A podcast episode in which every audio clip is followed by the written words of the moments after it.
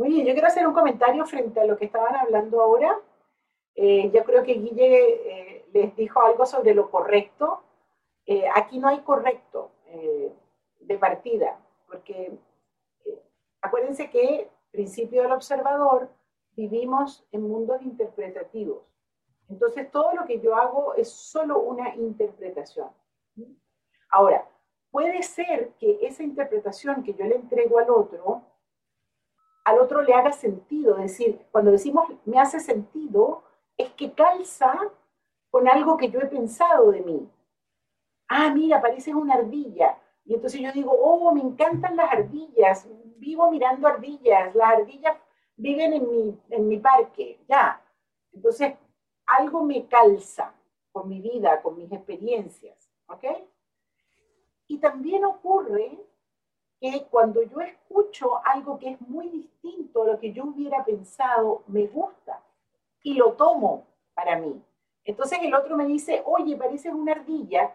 Yo digo, wow, nunca pensé que yo hubiera podido parecer una ardilla, pero me encanta que me digas eso porque las ardillas son ágiles, van saltando de una rama en rama y eso a mí me parece que tiene mucho que ver conmigo. Estoy utilizando el ejemplo de la ardilla, que es un ejemplo chiquito, pero dense cuenta que en el coaching pasa mucho eso. Yo entrego una interpretación y esa interpretación a veces calza exactamente con lo que nuestro coachee está pensando, sintiendo, etc. O a veces simplemente le entrego algo distinto y esa persona escoge tomarlo. Y es muy interesante ese fenómeno. Es decir, yo escojo tomar la interpretación que me estás entregando y colocármela, como quien se coloca una ropa nueva. Y me la pongo y me gusta y me siento que me queda bien. Y no solamente me queda bien, sino que además me sirve para ir a alguna parte y sentirme distinto y, y proyectar una imagen que me gusta de mí. Esas cosas ocurren. ¿Por qué ocurren? Porque vivimos en mundos interpretativos. Principio del observador, que es la base de lo que vamos a empezar a trabajar ahora, volviendo al coaching ontológico. El día de hoy lo vamos a dedicar a la interpretación, vale decir, durante los próximos 55 minutos vamos a estar hablando de esta fase, que a mi juicio es la fase más fascinante del coaching ontológico. Es la fase sello del tipo particular de coaching que enseñamos en esta escuela. Y es de las fases que más nos desafían. Por supuesto que les voy a decir algo bastante parecido mañana cuando hablemos de la intervención. Así es que eh, cuando eh, empecemos a hablar de la intervención mañana, les voy a decir, es de las fases más fascinantes, de las fases más desafiantes y de las fases que también son sello del coaching que hacemos. Pero quiero hoy poner todas las luces en el acto interpretativo, que por supuesto tiene todo que ver con el principio del observador. Em, ahora, antes de entrar ya de frente al, territorio de la interpretación, yo les había hecho una promesa que la quiero cumplir, que se las hice en los cuatro elementos. Nadie me la ha cobrado. Ustedes tienen permiso para cobrarme las promesas que hago, porque a veces se me olvidan las cosas y bueno, vamos pasando y dejo, pasa el tiempo y dejo eh, que no, no cumplo pues con lo que les he prometido. Les prometí asociar las fases del coaching con los cuatro elementos. Estoy consciente que para la gente del deseo que no ha vivido todavía la experiencia de los cuatro elementos, les va a sonar un poco raro, pero ni se preocupen porque va a ser todo sentido el, espero, el 8 de septiembre cuando tengamos nuestra sesión de cuatro elementos. Entonces, voy a, voy a trabajar con ustedes. Siempre trabajamos con el chat, por favor, pendientes porque les voy haciendo preguntas. En la creación de contexto, vamos a pensar igual como pensábamos en los cuatro elementos, el que más y el que menos, y los del medio, ¿ok? En la creación de contexto, ¿cuál es el elemento que más importante que esté presente? en el chat. El agua. Bien, Elena, claro. El agua, fantástico. Fíjense que hay varios que me colocan agua. Yo diría que la tierra y el aire son las que menos. Es decir, el agua, ¿por qué? Porque necesitamos conectar emocionalmente con el otro. Y el agua es la, el elemento de la conexión emocional. En la creación de contexto tengo que generar confianza, tengo que, que crear esa primera conexión que nos permite avanzar en el coaching. Hay un poco de fuego, porque la creación de contexto abre caminos. Eh, hay un poquito de tierra en el sentido de que marco los límites, por ejemplo, cuando hablo de la confidencialidad o de que la interacción va, va, a durar una hora más o menos, o de estos son los límites, ahí estoy marcando un poquito con tierra, ¿ok? Tal vez la que menos, menos, menos, el aire. Ojo que todas las fases llevan todos los elementos, ¿ok? Es igual que en el comportamiento humano están presentes todos los elementos, pero son los énfasis lo que nos importa. En la articulación del quiebre, ¿cuál sería el elemento más importante? La tierra, me dicen varios. Yo la tierra la tengo de segunda. El aire, dice Vivi. Estoy más de acuerdo con Vivi. Yo, pero ojo que también, o sea, no, no me tomen tan en serio. Estos son interpretaciones, ¿ok? Yo no estoy diciendo la verdad, yo estoy diciendo lo que yo creo y ustedes pueden estar en desacuerdo conmigo, o sea, por favor, no me, no me, no me tomen tan taxativamente. Yo creo que la, en la articulación del quiebre hay mucho aire. ¿Por qué? Porque para yo poder, hay aire y hay mm, su poco de agua y su poco de tierra, tal vez lo que menos fuego. ¿Por qué? Porque la articulación del quiebre es escuchar al otro, pero escucharlo como desde arriba para poder entender bien qué es lo que el otro trae como insatisfacción y yo devuelvo una articulación chiquitita y la valido con el otro. Puede ser el que, el que tengamos más diferencias. En la indagación, que fue la que trabajamos ayer, ¿cuál sería el elemento más importante en la indagación? Yo creo que ahí vamos a tender a estar de acuerdo. Catalina, Silvia dicen aire, agua, Melina, agua, Carla, agua, aire por la curiosidad, bien. El fuego tal vez es el que menos. Y en algún momento hace falta fuego para poder introducir una pregunta, pero yo diría, yo diría nuevamente, el elemento que marca la indagación es el agua, le lleva su aire y le lleva su fuego, tal vez el que menos es la tierra. Pero no es porque no tenga tierra, pero el que menos tiene es tierra. El que más tiene es agua y le lleva su aire y le lleva su fuego. Y en la interpretación, que es la que vamos a entrar a trabajar ahora, ¿cuál creen ustedes que, son, que es el elemento preponderante. El aire, dice Melina, el aire, sí. Por todas partes es el aire, aire, aire, aire. ¿Saben qué? Que la creatividad entra por aquí. Así es que aire, aire. La interpretación es fundamentalmente aire. Le lleva su fuego, porque abro un camino, y que por supuesto siempre tiene que ser conectado emocionalmente, por lo tanto también le lleva su agua. Tal vez la que menos en la interpretación es la tierra.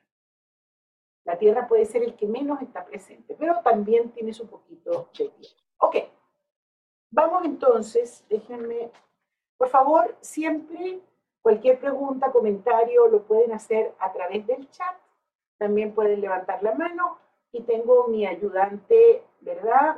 Que no me acuerdo quiénes son, pero para colocar en mayúsculas sostenidas algunas ideas importantes sobre la interpretación.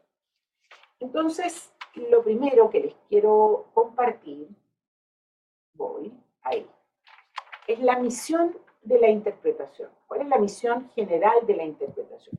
Esto también está en el perfil de competencias, pero después vamos a meternos un poco más en el perfil. Pero la misión de la interpretación es entregar una narrativa que da un nuevo sentido y abre posibilidades de acción desde el aprendizaje al coaching. Está súper, súper conectada con el principio del observador.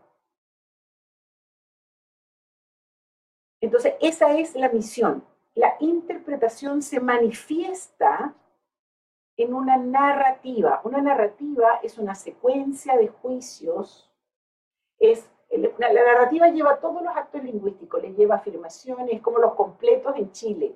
No sé si todos conocen los completos en Chile, pero es un, es un hot dog con una salchicha y le ponen tomate, le ponen aguacate, le ponen cebolla, le ponen mostaza, o sea, de todo, por eso se llama completo. Así. La narrativa es un completo, le lleva de todo, le lleva afirmaciones, le lleva juicios, le lleva declaraciones, eh, le lleva eh, todo, todo lo, que, lo, que, lo que yo alcanzo a articular después de que he hecho una hermosa y profunda indagación. Esto es bien importante. La interpretación eh, la construyo con toda la materia prima que me aporta la indagación. Es decir, la indagación es una exploración en donde yo voy acumulando y acumulando. Ojalá, acuérdense de las grid cells, voy acomodando toda esta información alrededor mío como si tuviera todo un, un mobiliario, unos anaqueles alrededor mío y voy colocando las distintas cosas que obtengo de mi coaching y luego la, la interpretación, metafóricamente lo que hago es tomar esas distintas cosas, las articulo en una narrativa. El verbo clave es articulo. Muéstrenme su mano, por favor, así como la estoy poniendo yo. Hagan así. Ok, fíjense que tienen la mano y tienen el brazo, el mío está así como gordito, esa es la pandemia. ¿Ok? Está el brazo, está la mano, pero lo más importante que les quiero mostrar es la articulación. Fíjense lo que hace la articulación. ¿Se dan cuenta? Si no tuviéramos la articulación, ¿cómo sería? El brazo sería así, completamente tieso. La articulación lo que hace es juntar Miren las articulaciones de los dedos. Falange, falangina, falangeta. ¿Se acuerdan de eso? ¿Nunca se estudiaron las articulaciones de los dedos? Falange, falangina, falangeta. Fíjense que esos son como los, los nombres de las nubes. ¿Se saben los nombres de las nubes? Son cosas que no se le olvidan a uno nunca. Bueno, aquí están las articulaciones. Las articulaciones lo que hacen es juntar dos piezas y darles movilidad. Eso es lo que hacemos con la interpretación. Con la interpretación articulamos, vale decir, juntamos cosas y las presentamos como un todo. ¿Qué juntamos? Juntamos piezas que están separadas en el tiempo. Ah, lo que tu papá te hizo aquella vez tiene que ver con la respuesta que le das hoy a tu jefe. Ahí estoy articulando, ¿se dan cuenta? Estoy juntando lo que pasó con tu papá con lo que te pasa hoy con tu jefe. Articulación, la narrativa, en donde estoy juntando dos cosas que están separadas en el tiempo y separadas en los dominios además, porque una le pertenece al dominio de la familia y la otra le pertenece al dominio laboral. Estoy juntando dos piezas. ¿Bien? háganme una seña para ver si los tengo conmigo o no, si vamos bien o vamos mal. Puede ser así también. O sea, ustedes pueden decir lo que están sintiendo auténticamente. Muy bien. Entonces, en el perfil de competencias, ¿qué es lo que nos dice el perfil de competencias sobre la articulación? Acuérdense, la línea de flotación. ¿Por qué les puse esa imagen? Me encantó esa imagen ese cristiano, ese hombre parado en esa roca mirando el mundo, porque la, la interpretación es siempre un riesgo, siempre. Yo tomo un, o sea, asumo un riesgo al entregar mi mirada. Y me gusta mucho yo me imagino que debe ser un montaje esa foto, no creo que sea real, pero en todo caso, imagínense por un ratito la panorámica que ese ser humano está mirando desde esa roca.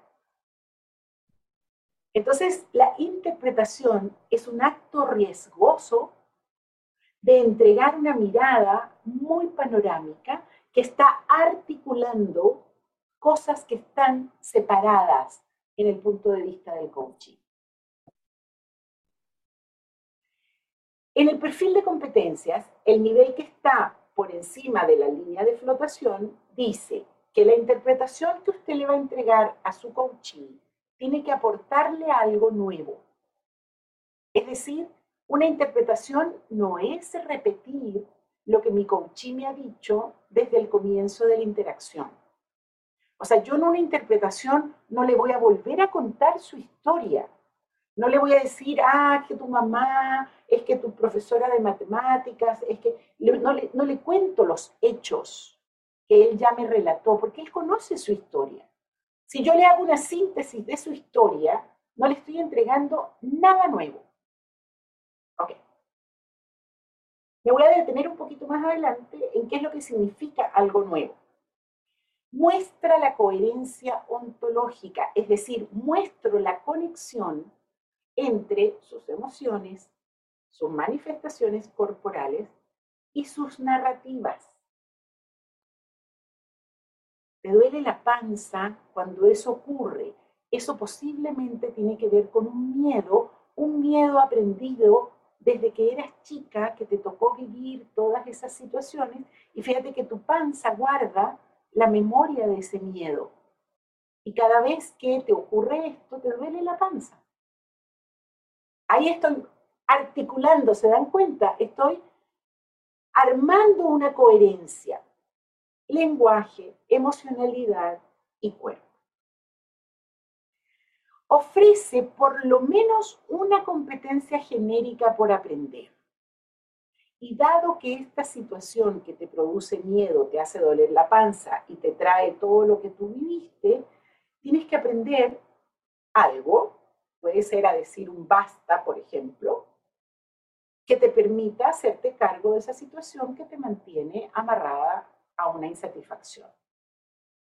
Entonces, por lo menos una competencia genérica por aprender. Y luego tiene que estar entregada desde el enfoque múltiple y el modo conjetural. Los coaches van a ser muy fastidiosos en mostrarles cuando ustedes entregan una interpretación como si fuera una verdad. A ti lo que te pasa es que ahí no estoy utilizando el modo conjetural. El modo conjetural es, yo creo que yo escucho que a mí me parece que siempre dando la oportunidad al otro de decir, me parece, no me parece, esta parte la tomo, esta otra parte la desecho. Eso es el modo conjetural.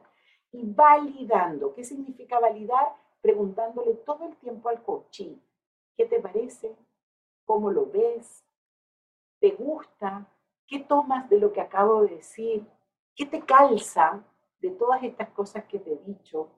¿Sí? Eviten los clichés. Esto se los voy a decir muchas veces. Un cliché es, ¿te hace sentido lo que te estoy diciendo? Eso es un cliché. ¿Qué es un cliché? Pónganme en, en el chat. ¿Qué es un cliché? Parece que me estamos entendiendo, ¿verdad? Estoy esperando respuestas a la pregunta. ¿Qué es un cliché? Una forma hecha, gracias Elena, que repito además de manera eh, automática, sin darme mucha cuenta, es un lugar común, cosas que todos dicen, una frase que de tanto repetirla se convierte en vacía. Porque a veces las frases comienzan con, algo de contenido, pero de tanto repetirlo y de tanto eh, se convierte en una frase vacía. Entonces, en el coaching tenemos varios clichés. Uno de ellos es, ¿te hace sentido lo que te acabo de decir? O sea, lo repetimos tanto que ya llega un momento en que, entonces, sean creativos, encuentren formas distintas de decir las cosas. Ok, les voy a mostrar varios clichés para que los evitemos. A ver si esta generación sale como una generación creativa y sin clichés.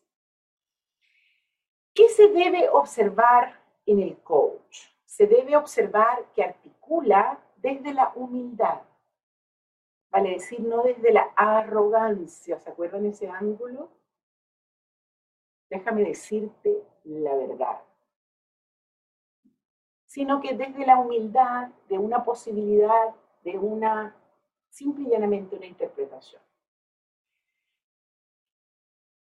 La interpretación que entrega el coach debe modificar el observador que está haciendo el coaching. Asume riesgos, pero siempre, nunca suelta el cuidado y la protección de la escucha del coaching. Aquí les, les quiero decir algo. Déjenme ver si lo logro encapsular en una fórmula que se entienda. En la indagación hablamos para escuchar. ¿Hasta ahí vamos bien? Porque yo hago preguntas, esas preguntas tienen la inquietud de escuchar al otro.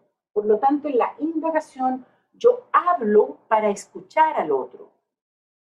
Y entonces, si yo estoy escuchando al otro, mi, mi estructura cambia con lo que el coach dice.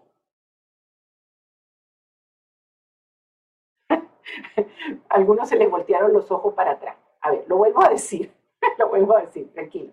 Ayer lo dije, ayer cuando trabajamos con la indagación les dije, la escucha ontológica es que yo coach soy transformado por la palabra de mi coachee. Por ejemplo, les voy a dar ejemplos bien triviales. Yo saludo a mi coachee y empieza mi coachí a contarme su cuento y yo digo, ya, este hombre es un apegado a la rabia y se deja llevar por la violencia. Por ejemplo, ya, me construí una hipótesis, 10 minutos de coaching. Ya tengo una hipótesis en mi cabeza y empiezo a coachar desde esa hipótesis y no la suelto. Entonces ahí tengo una indagación que no está cambiando mi propia coherencia como coach. Entonces, en la indagación, el que cambia es el coach. ¿Entiende? ¿Sí? ¿Vamos bien? Ok. En la interpretación, yo hablo para ser escuchado. Yo, coach, hablo para ser escuchado.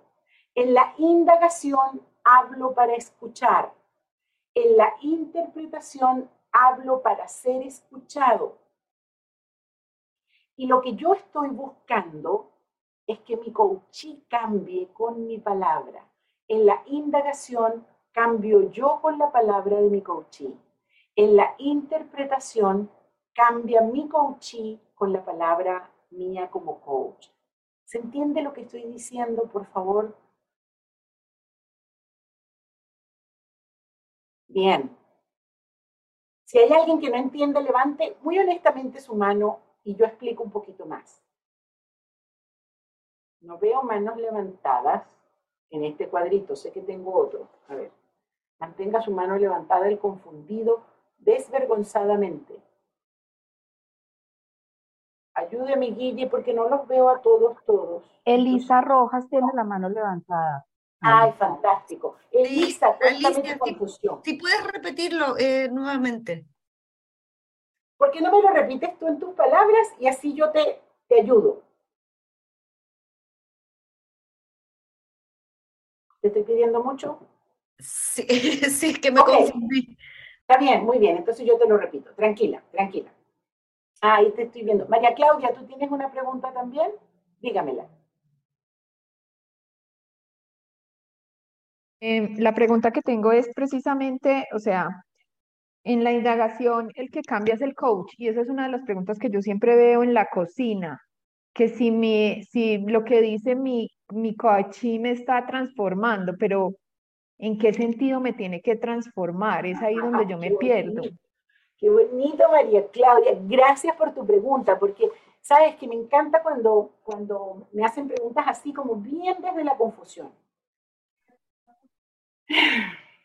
A ver, cuando tú empiezas a conversar con una persona, se activa un mecanismo tuyo en tu cerebro que empiezas muy rápidamente a construir interpretaciones sobre esa persona. ¿No te pasa? Sí, que fue como el ejercicio que acabamos de hacer de la intuición. Claro, fantástico, muy bien, claro. Así, de entradita, nada más cinco minutos y ya yo tengo en mi cabeza toda una estructura de cómo es más, yo estoy hablando contigo ahora y ya tengo toda una imagen de quién es María Claudia, de dónde vive, de, porque mi cerebro es rápido, el cerebro de todos es rápido y construye esa interpretación. Si nosotros tuviéramos el poder de captar al otro en cinco minutos, el coaching no haría ningún sentido. O sea, ¿para qué hacemos interacciones de coaching que duran casi una hora y media si yo en cinco minutos ya tengo una interpretación sobre ti? Te estoy preguntando. Pues para mí, para ayudarle a ver al otro las posibilidades que él no está pudiendo ver. No. Fíjate, María Claudia, la razón principal por la cual hacemos indagación es porque yo no me puedo quedar con la imagen que mi cerebro construye de ti en los primeros cinco minutos. Ah, ok. No puedo quedarme con eso porque las posibilidades de equivocarme son infinitas.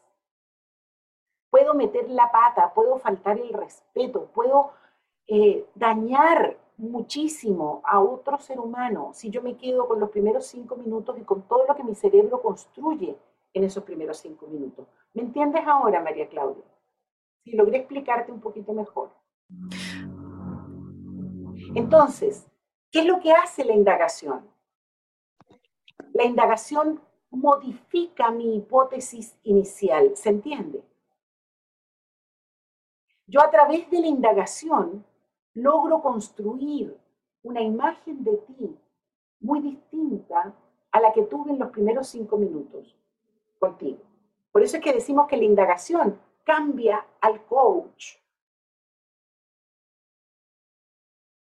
La indagación me permite completar esa percepción que tengo en los primeros cinco minutos. Los primeros cinco minutos son pensamiento rápido. Pero siempre tienen que cambiar. Es que, ¿sabes qué? En esta profesión no existen los siempre. Pero yo te puedo decir que en casi 30 años de experiencia, nunca ha dejado de cambiar. Y yo digo gracias a Dios, porque si no significaría que tengo como una especie de poder especial que me permite, y no, no soy eso, soy un ser humano con límites, entonces, por eso es que la humildad es importante acá, porque yo me reconozco como un ser humano limitado, que capto cosas, pero es insuficiente. Si yo quiero realmente ayudar al otro, tal como tú lo dijiste, yo tengo que darme el tiempo para captar mucho más de ti y entonces poderme construir dentro de mí una imagen mucho más completa, que me permita este ejercicio de articular. ¿Se entiende? Sí. Ok, ok. Entonces, déjame repetir para ti y para todos otra vez. En la indagación hablo para escucharte y me permito cambiar yo. Y luego, en la interpretación hablo para que tú me escuches. Y mi esperanza es que tú cambies con lo que yo digo. Para eso interpretamos. Interpretamos para generar un movimiento en nuestro coaching, un desplazamiento. Metafóricamente es como que estamos ahora en este cerrito Bueno, y a partir de la interpretación me, bajo y me subo a otro cerro para mirar otro paisaje. ¿Ok?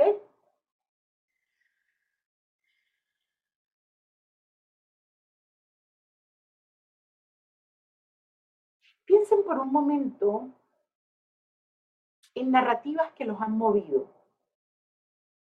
Porque las narrativas, por supuesto, son fundamentales en el coaching ontológico, pero no son la única interacción en donde yo me muevo a través de narrativas. Díganme ejemplos de conversaciones que ustedes han tenido en donde han entrado A y han salido B. Un ejemplo. De ustedes. Les estoy pidiendo un ejemplo. Paula dice que siempre. No, no siempre. A veces hay conversaciones que no, no me cambian nada. Muchas veces. Ok, Diana, bien, gracias.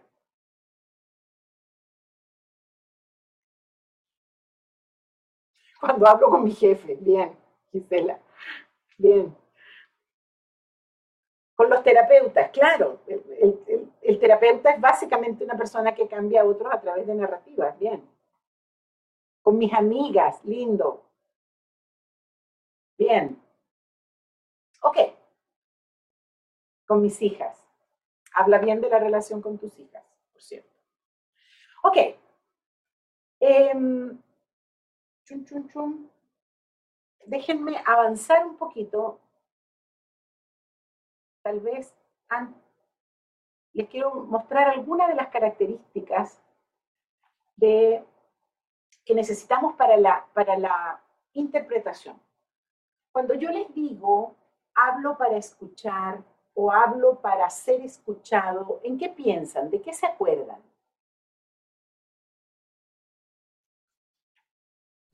De la inquietud. Ajá, tibio, ¿cómo se llama eso? Sí, eh, las modalidades del habla. Excelente. ¿Quién me está hablando? ¿Quién me habla? Valeria Aldao. Valeria, gracias. Sí, son las modalidades del habla. En las modalidades del habla teníamos dos modalidades del habla, la indagación y la proposición. Por supuesto que la indagación es el protagonista de la fase que llamamos indagación y la proposición es la protagonista de la fase que llamamos interpretación. Ahora tenemos que tener cuidado, porque esa proposición tiene que ser hecha desde el espacio ontológico, no desde el espacio metafísico. Nosotros no hacemos diagnósticos, hacemos proposiciones que son interpretaciones posibles. Por eso es que hablamos tanto, insistimos tanto en el modo conjetural. Ok, es un buen momento para presentarles algunos ejemplos que los coaches traen sobre las interpretaciones. Entonces, por favor, Guille, si tú nos ayudas para mostrar algunos ejemplos de interpretaciones.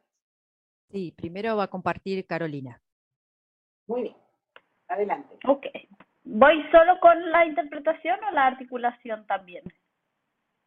Comparte la em, articulación y después la, interpretación para, para que bueno. La articulación es por lo que escucho. No sé si Carolina no te estoy viendo, espérate un segundito.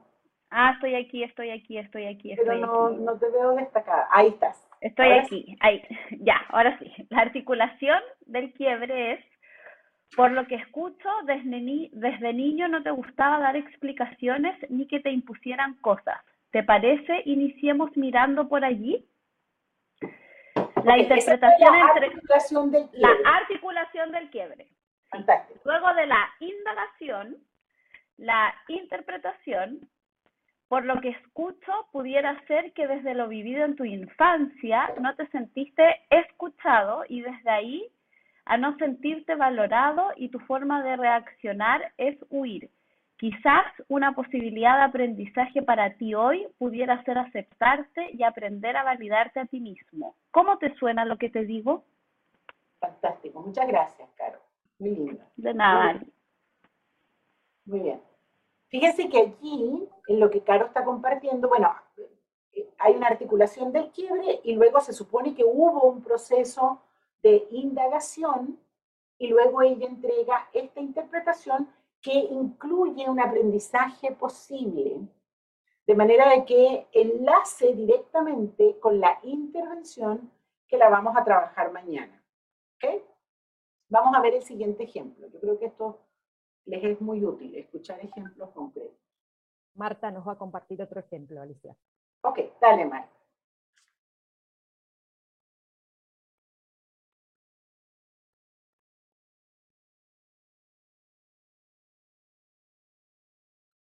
En todo caso lo leo yo, Alicia. ¿Perdón? Lo leo yo. Perdón, perdón, perdón, perdón, perdón. Ya, ya, ya. Perdón, perdón, estaba con el audio apagado. Eh, la coachí manifiesta que se siente cansada, frustrada, trabaja mucho, siente que, que le pagan poco y la, la, articulación que le ofrecí fue, ¿te parece si conversamos acerca de la frustración que estás sintiendo? ¿Ya? Y en la interpretación, dado lo conversado, pareciera que aprendiste en el seno familiar a callar. El tipo de educación que existía en tu familia no, te, no le permitía a los niños hablar, aún, o sea, porque era considerado una falta de respeto. Pareciera que aún sigues haciendo lo mismo y no manifiesta lo que necesitas y esto te trae cansancio y frustración. Tu, tu aprendizaje podría ser cómo hoy día aprendes a sacar la voz y decir lo que necesitas. Fantástico, Marta. Muchísimas gracias. Muy linda interpretación. Y nuevamente, fíjense que está sugerido un aprendizaje posible que le permitiría a esa persona empezar a trascender eso que, que, que se calificó como un quiebre al comienzo. Muy bonito, muy bien. ¿Tenemos otra, Guille? Sí, tenemos uno más. Nicole, por favor. Aquí estoy. Voy a leer la articulación de quiebre y luego la interpretación. Por favor. Pareciera que cuando tienes que enfrentar una conversación difícil, tiendes a sentir que es tu culpa y te escapas de la situación. ¿Te parece si exploramos por ahí? La interpretación fue, revisando lo conversado, esto que hoy te pasa se parece a esas situaciones cuando eras pequeño y te enviaban a tu pieza sintiendo que era tu culpa, sin poder explicar lo que tú sentías. Y hoy replicas ese actual. Quizás hoy tu aprendizaje está en declarar lo que sientes y poder decir lo que te pasa. Fantástico. Muy lindo. Muchas gracias, Nico. Hermoso. Nuevamente les vuelvo a recordar, por favor, cuando escuchen estos ejemplos, tomen en cuenta que estamos, les estamos entregando el comienzo y la interpretación, o sea, hay todo un proceso en el medio de indagación, ¿verdad? En donde, que permite tener todos esos elementos que están incluidos en la interpretación. Ok, creo que hay un último, ¿verdad? ¿De Vero? Que la vi como, ¿o no? No, de Vero no. Guille, ¿tenemos otro más o estamos ahí con los ejemplos? Estamos hasta ahí con los ejemplos. Fantástico. Muy bien. Eso, a ver, los ayer también presentamos algunos ejemplos de articulación del quiebre. Estos ejemplos van a estar colocados en, el campus, en, un PPT, ¿ok? Para que los puedan volver a leer y tengan como, por favor, no usen recetas, no se queden pegados a esa forma particular de interpretar, porque recuerden que el coaching es completamente situacional, todas las interpretaciones son unas distintas a las otras, pero yo creo que les es útil tener este, este, esta compilación de ejemplos para que puedan saber más o menos cuál es la dimensión de una interpretación. Eh, vámonos un poquito a mirar eh, cuáles son las, las, como las características de una interpretación. De partida, corporalmente hay un cambio en el coach. En la indagación estamos muy hacia atrás, escuchando, escuchando, escuchando. En algunos momentos hacemos una pregunta, pero volvemos. O sea, el cuerpo está recibiendo. Luego, en la interpretación, el esternón empieza a ser un poquito más protagonista, es decir, salgo hacia adelante y me muestro. Porque acuérdense que en la interpretación lo que más me interesa es ser escuchado por el otro. Porque si mi coachee no escucha lo que yo estoy diciendo, no hay ninguna posibilidad de cambio, no hay ninguna posibilidad de transformación. Entonces yo tengo que garantizar que aquello que voy a decir va a ser escuchado. Uno de los errores más comunes que se realizan en la, en la interpretación es que entregan unas interpretaciones enredadísimas, largas, largas. Ya el, el casi se durmió o se perdió en las ramas de, este, de esta interpretación tan enredada. Entonces tengan cuidado con eso, porque lo más importante de una interpretación es que sea escuchada. Tengo que garantizar esa escucha. Entonces tiene que ser algo corto, sencillo, entendible y que revele estas conexiones. Toda interpretación genera un, insight del coachee en conexiones que él no había visto. Ok. En ese cambio emocional, el, coach necesita aire. Entonces, el, el despejar el pecho, el utilizar los brazos, son formas de ayudar al acto de interpretar. Requiere mirada sistémica. Fíjense que esta conferencia está marcada por la mirada sistémica. Ustedes han estado mirándose para adentro mucho tiempo. Ahora tienen que empezar a mirar hacia afuera, como esa persona que estaba parada en esa piedra mirando el panorama. Decimos que en la interpretación hay una confluencia de la historia y de la estructura. Es decir, confluyen el pasado y el presente. Fíjense que todos los ejemplos que Caro, eh, Nico eh, y Marta dijeron, hay una combinación de pasado y de presente. Junto toda la información que tengo de la historia con toda la información que tengo de la estructura, del presente. Y hago coherente eso eh, y muestro ese, punto de encuentro entre la historia y la estructura. Por eso requiere mucha mirada sistémica. Ahora, tengan cuidado de no hacer unas indagaciones eternas. A veces, eso es otro, otro, otro problema que tenemos muchas veces en los coaches primerizos. Y es que necesitan indagar, indagar, indagar, y el pobre coaching ya está agotado de responder preguntas, y no hay un momento de recoger y devolver. Ese es el acto que hacemos cuando interpretamos. En la indagación vamos recorriendo, recorriendo, recorriendo y acumulando información. Y en la interpretación yo lo que hago es tomo todo aquello, exprimo y devuelvo una mirada. Una mirada que tiene que ser corta, simple, conectando cosas. Eh, para armar una interpretación, el coach utiliza su intuición, que fue lo que practicaron justo antes de entrar en esta presentación, y también todo lo que ha logrado fundar a través de la indagación. A través de la indagación vertical, a través de la horizontal, de la transversal, toda esa información la amalgamo en lo que voy a, devolver. Contenidos, déjenme abrir aquí un poquito. ¿Qué contiene una interpretación? Contiene metáforas, contiene imágenes, contiene nombres que le damos a los problemas o a las situaciones. Eh, por eso es que hablo mucho de la necesidad de, incluir eh, la capacidad metafórica por supuesto que es un acto creativo. Entonces hay que entrenarse un poco en generar creativamente breves narrativas que den cuenta de, ajá, de una coherencia. Dime, Carlos.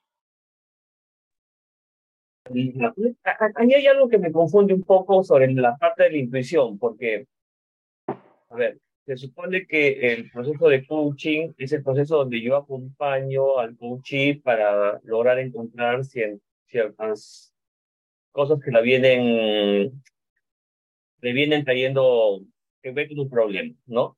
Entonces, este, al momento que yo meto la intuición, no podría decir que de repente me estoy haciendo algún tipo de juicio que de repente pueda escapar un poco de, la, de lo que realmente el coach está sintiendo. Sí, señor, sí, por eso justamente es que no te puedes basar solo en la intuición. Tú tienes que combinar la intuición con toda la fundamentación que tú obtienes a través de la indagación. Por eso que yo le hablaba antes, creo que era con Carmen Gloria, no me acuerdo el nombre exacto de ella, pero le decía justamente que no nos podemos quedar con los primeros cinco minutos en donde tú eres capaz de captar cosas. Yo te podría decir cosas ahora de las que mi cerebro construye solamente por la imagen que tengo contigo acá. Pero la posibilidad de equivocarme es enorme. Entonces yo tengo que combinar intuición con fundamentación. ¿Y dónde obtengo la fundamentación? En los distintos tipos de indagación. ¿Se entiende? ¿Lo ves? Sí. Claro que es algo un poco, poco peligroso todavía, ¿no? O sea, mientras todavía recién estás aprendiendo, ¿no? Por supuesto. Eh, es que esto es peligroso. Y, me gusta mucho la palabra peligro, porque tenemos que ser cuidadosos. Por eso es que a mí me asustan a veces esos programas de coaching de, de tres días o de tres meses, porque, porque esto es una cosa que toma tiempo aprender. ¿Tú estás en el ABC o en el DCO? Sí. En el ABC. Ok. ¿Quién es tu coach? Gina. Gina creo. Te escucho con un delay, por eso disculpa si me demoro yo un poquito a responderte. Eh, ok, con Gina tú vas a ir trabajando, incorporando esto, pero me gusta mucho que lo veas como algo peligroso, porque cuando uno ve peligro, uno toma eh, protecciones. Uno es cuidadoso. Yo prefiero que seas doblemente cuidadoso a doblemente arriesgado. Parte de lo que te vamos a enseñar es justamente cómo asumir esto que es un riesgo con protección, con cuidado, con progresividad. Por eso es que hemos hablado tanto del respeto, del afecto, de lo conjetural, de, de que jamás entregas esto como una verdad, sino como una posibilidad. ¿Ves? Son todas las protecciones que tenemos, porque sí, es peligroso. Gracias, Gina, por aparecer. Muy bien. Muchas gracias, Carlos, por tu pregunta. Es muy importante lo que estás viendo. Muy, muy importante.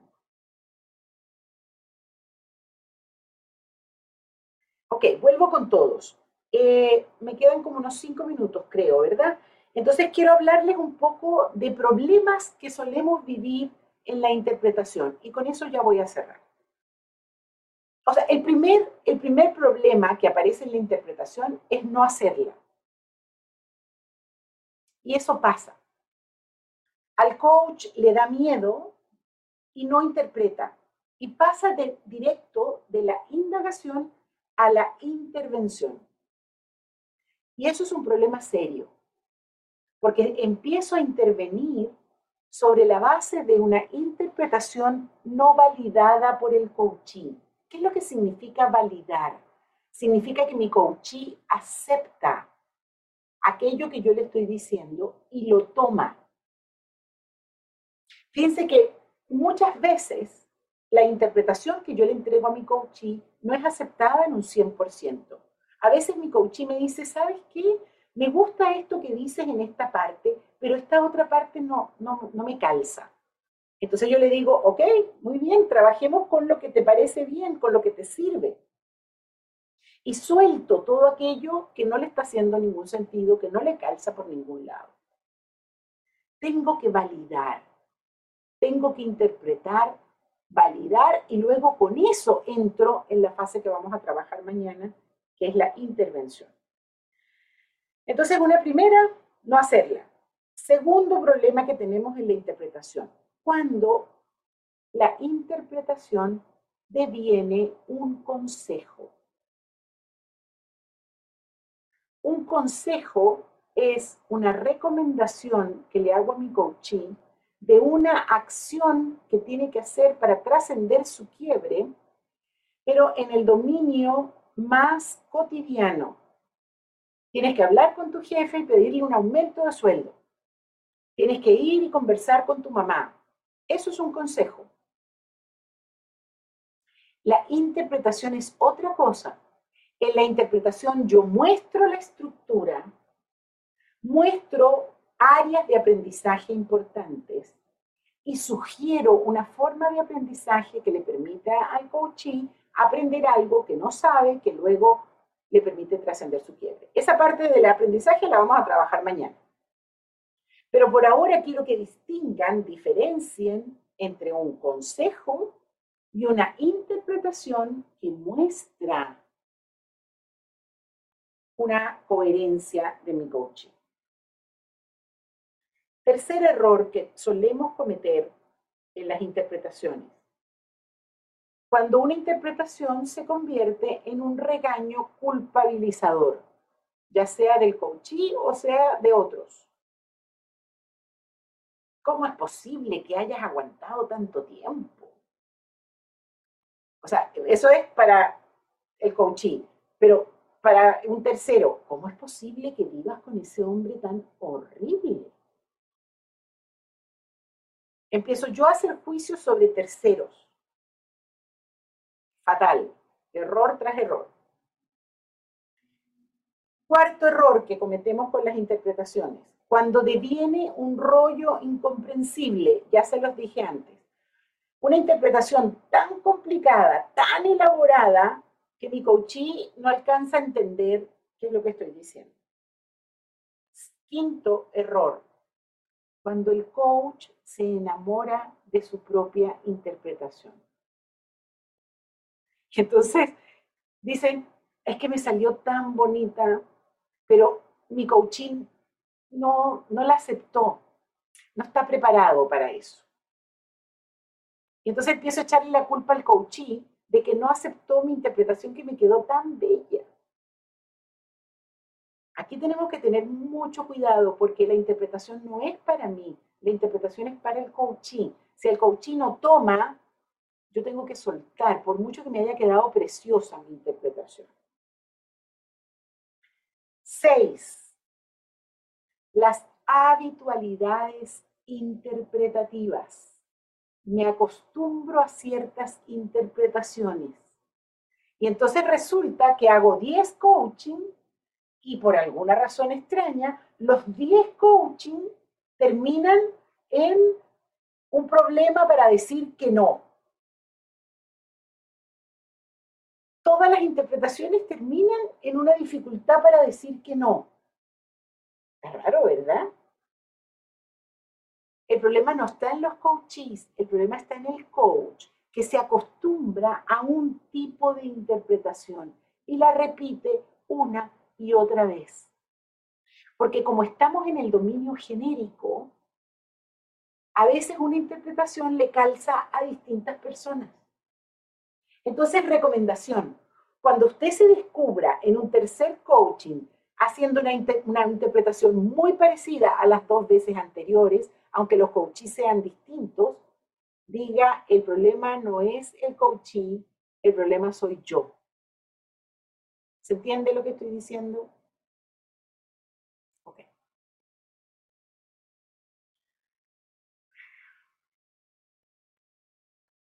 Muy bien. Creo que hasta aquí podemos llegar por hoy.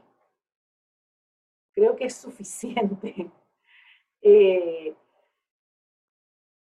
y por favor, esto lo van a, o sea, yo lo que quiero es entregarles unas miradas y ustedes luego a través de la práctica y a través de la vivencia van a empezar a, van a, empezar a caer algunas de las ideas que les he dicho hasta ahora. Guille, creo que es suficiente hasta aquí. Mañana vamos a seguir con la intervención. Así es, Alicia. Todavía nos queda un ratito más, igual ahora.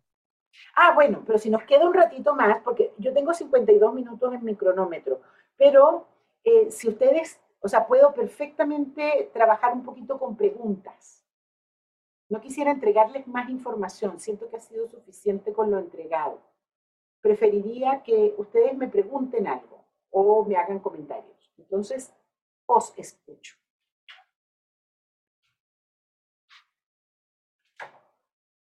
Claudia, no sé si tienes la mano levantada de antes o la volviste a levantar ahora. La volví a levantar para hacer otra pregunta. Dele, Claudia, dele. Pues es que en las prácticas que he tenido, que apenas estoy, ah, pues estamos arrancando, eh, me he topado en varias oportunidades con que la persona viene, es muy difícil como encontrarle el quiebre porque la persona viene es como a quejarse de los otros, o sea, o que mi hijo no hace, o que mi esposa, y, el, el coach se, se centra mucho es en lo que está haciendo mal la otra persona, cómo puede uno indagar para que salga como de, de, de porque como que, si más bien eh, hagámosle el coaching a su hijo o a su esposa, porque es el que está haciendo eso como se llama coachar al tercero, María Claudia. Sí. Tú no puedes coachar al tercero. Eso, eso es así como cuando uno está jugando eh, billar o boliche, o que con eso que se juega con el palito, la verdad es que nunca lo he jugado, pero he visto que con una pelota tumban a otra. O sea, no. Aquí no, no coachamos al tercero. Nuestro coachee es la persona que tengo al frente. Entonces tú tienes que aprender a darle la vuelta. Es como, como un giro copernicano. ¿Sí? Y la recomendación es preguntas como, ¿qué te pasa a ti con eso? ¿Y qué sientes tú cuando eso pasa? Eh, ¿Qué cuentos te cuentas cuando eso ocurre?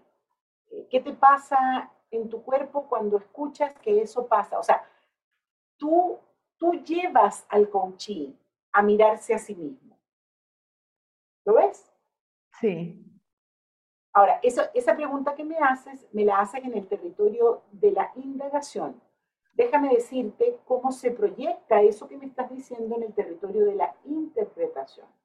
Porque si tú no haces ese giro copernicano, lo que ocurre es que la interpretación va a versar sobre el tercero. O sea, tú vas a interpretar sobre el esposo, sobre el hijo, sobre la vecina, no vas a interpretar sobre tu coaching. Porque heredas un problema desde la indagación, ¿lo ves? sí.